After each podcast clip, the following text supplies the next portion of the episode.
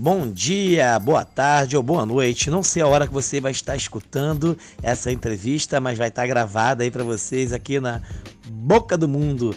Meu nome é Rafael Abade, sou educador social, sou nascido e criado no Alto da Boa Vista. Estou há 10 anos trabalhando com crianças em situação de vulnerabilidade social na Lapa, na instituição São Martinho.